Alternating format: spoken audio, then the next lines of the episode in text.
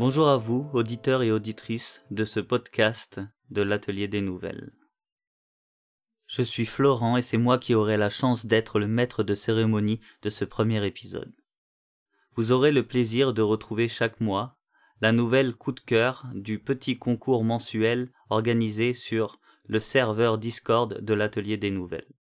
Le serveur de l'Atelier des Nouvelles a été créé par Justine Savy et Margot de Seine il y a un an de cela. Aujourd'hui, c'est Justine Savy et une superbe équipe qui continue de faire vivre ce serveur chaque jour, chaque semaine, chaque mois, pour le plaisir de tous.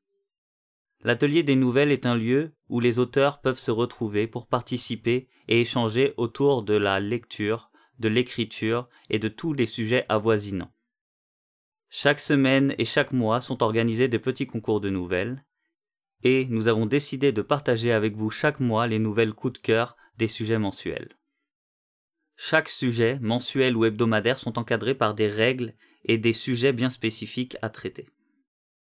Pour le sujet du mois de février qui va vous être présenté dans ce podcast, la contrainte était que le narrateur ne devait pas être un être vivant, ni humain, ni animal, ni plante, ni même cadavre. La nouvelle qui a été élue coup de cœur en ce mois de février a été écrite par Larature et se nomme Jalousie ou l'itinéraire d'un meurtrier. C'est Émilie qui va vous en faire la lecture. Je vous souhaite une bonne écoute.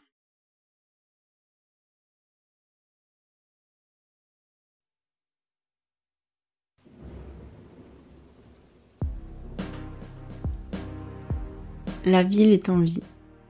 Les commerces avalent et recrachent leurs clients goulûment.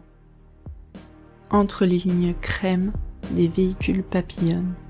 L'un clame d'un klaxon, l'autre répond d'une sirène.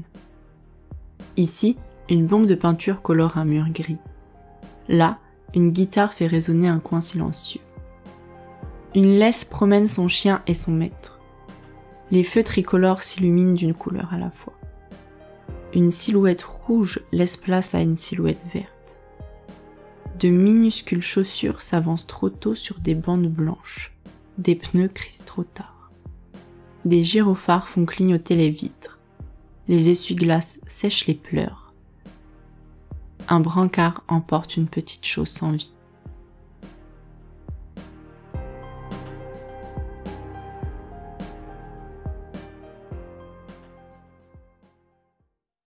Je me suis installée dans une guérite aux aurores. Un appartement neuf, spartiate.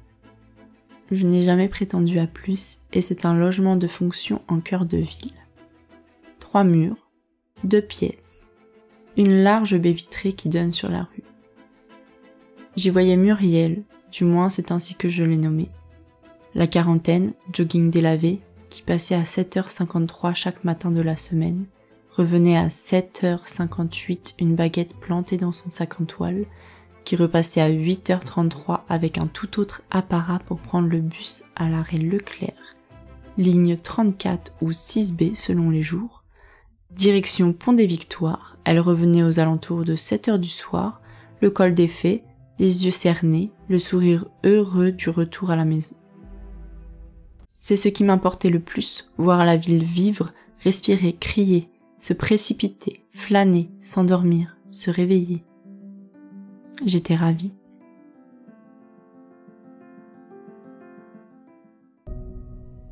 Nous partagions l'appartement à deux, avec mon colocataire, un collègue. Chacun sa pièce, comme le règlement le stipulait. Je ne l'ai jamais croisé. À peine installés, nous avons dû nous mettre au travail. La tâche était simple. Apparaître quand on me le demandait, disparaître quand on me l'ordonnait. Le balai routinier de mon quotidien. Nous travaillions en équipe avec mon colocataire, les gars d'en face et d'autres que je ne pouvais voir. Tout juste ai-je pu apercevoir leurs reflets sur les carrosseries rutilantes des voitures qui sortaient du lave-auto situé un peu plus loin dans la rue. Ma vie était une chorégraphie solitaire et millimétrée. Elle me pesait. C'est pour échapper à cet ascétisme professionnel que je me suis intéressée au spectacle qui se déroulait de l'autre côté de la fenêtre. Muriel et les autres, jour après jour, nuit après nuit. Sur ces bandes blanches qui dessinaient mon horizon, j'ai pu découvrir le genre humain dans toute sa splendeur et dans toute son horreur. Il y avait les bienveillants, les polis, les aimables, les vulgaires, les égoïstes, les dangers, les chanceux, les contenteurs, les patients, les pressés, les criminels qui s'ignorent, les criminels qui s'assument, les laissés pour compte. Ce que j'admirais, ce qui m'interrogeait, c'est qu'ils étaient faits d'un peu de tout ça. D'un jour à l'autre, l'enjoué prenait les traits du triste, le déprimé empruntait au colérique, le violent se muait en serviable. Selon qu'il portait un visage crispé ou détendu, qu'il s'habillait de telle ou telle émotion, selon que le soleil goguenard se pavanait dans le ciel ou que les nuages pleuraient leurs froides larmes sur le bitume. Tous, sauf Arnaud. Lui était égal. Il arrivait entre 6h37 et 6h53 du matin, avec son éternel gilet rouge, sa casquette vissée sur un large front, son chariot métallique. Il distribuait sourires et journaux aux passants, repartait une fois le cajot vide. Je l'ai vu attendre longuement, dernier exemplaire en main, alors que le flot matinal des travailleurs était déjà tari.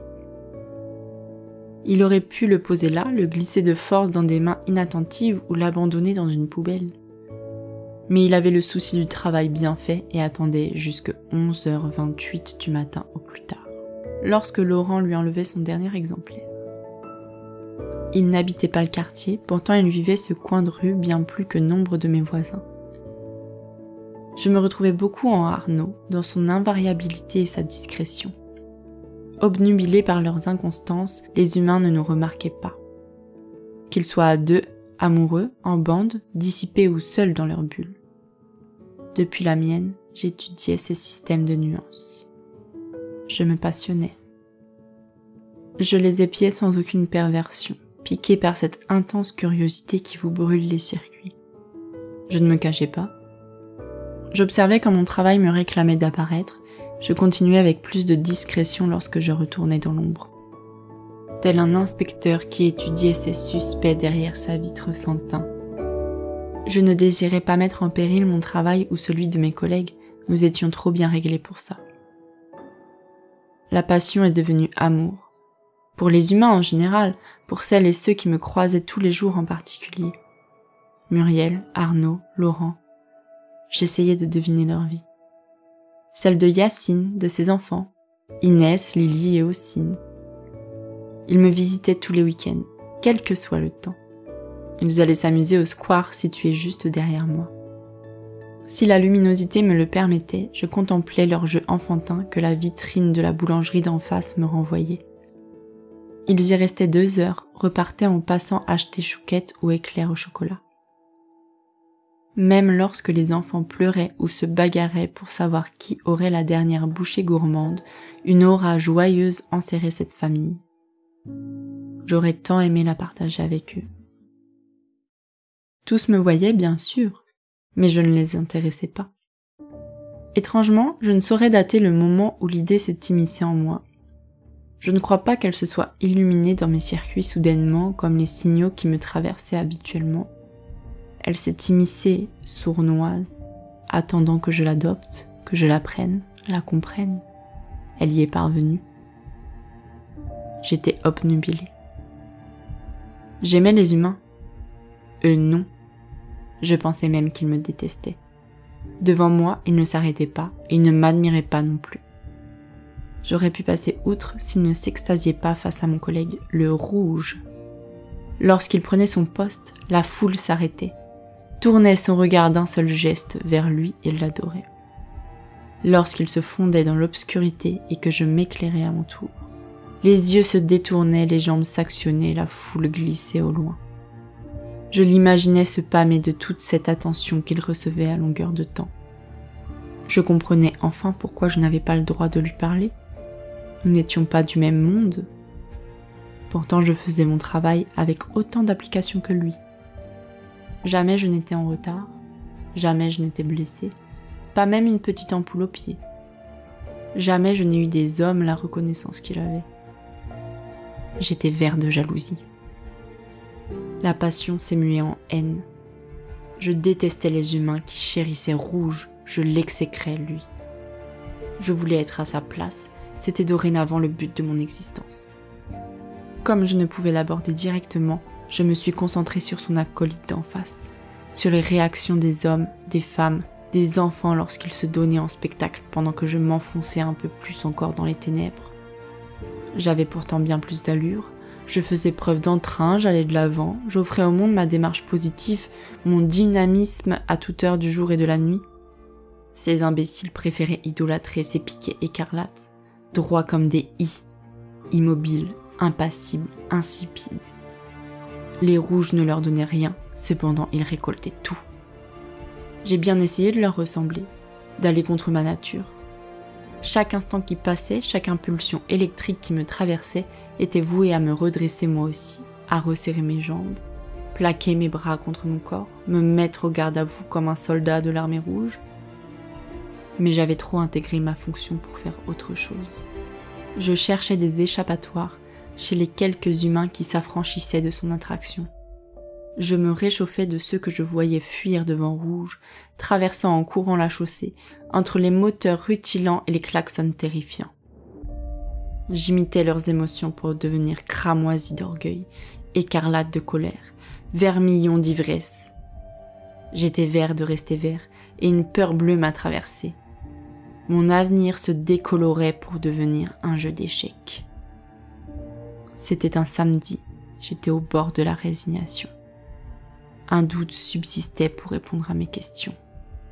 J'avais toujours vécu dans une parfaite harmonie au style empoulé. Je clignais de mes leds au rythme d'un chef d'orchestre invisible dont je ne percevais que le lointain signal. J'étais fait pour ça. C'était bien plus qu'une vocation. Peut-être les humains participaient-ils, à leur manière, à cette chorégraphie. Peut-être ne fuyaient-ils pas devant moi. Peut-être écoutaient-ils cette mélodie électrique qui cadençait ma brillante existence.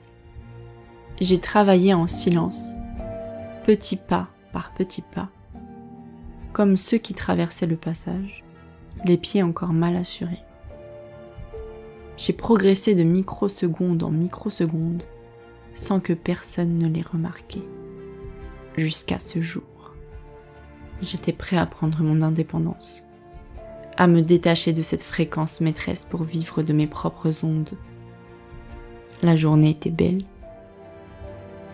Le soleil se réfléchissait sur les capots des véhicules qui défilaient sous ma guérite. La foule humaine se pressait en face elle fixait comme un seul œil rouge qui s'émerveillait dans sa forme rectiligne. Je me suis fait violence pour ne pas attendre le signal, pour surgir à mon tour, quand j'en ai eu envie. Pour la première fois, je suis apparu alors qu'en face de moi, rouge était encore là. L'autre verre resta caché. Les voitures continuaient à franchir les bandes blanches à toute allure, je venais d'introduire une arythmie dans le parfait ballet coloré de ma vie. La foule humaine resta interloquée devant mon apparition. Ils ne se mirent pas en marche, leurs orbites s'écarquillèrent. Je ne les faisais pas fuir. Sauf Inès, la plus jeune fille de Yacine. Elle m'a vue. Elle m'a fait un sourire je venais de lui ouvrir la voie vers le parc, les jeux, la joie qu'elle avait attendue toute la semaine. Les véhicules circulaient toujours. J'ai compris en un instant. Oui, les humains ici, sur ce petit bout de scène de la vie, participaient à une chorégraphie dont moi et mon colocataire étions les métronomes. J'ai voulu disparaître, m'effacer, c'était trop tard. J'étais trop tôt. Inès avait fait un pas en avant, mécaniquement, comme on le lui avait appris en me voyant.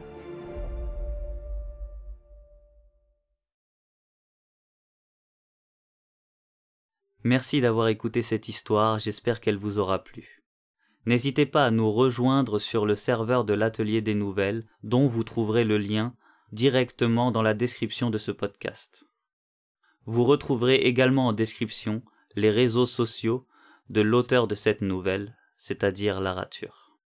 C'est avec grand plaisir que Larature vous accueillera sur ses réseaux ou que l'atelier des nouvelles vous accueillera parmi les participants des prochains sujets de nouvelles sur le serveur.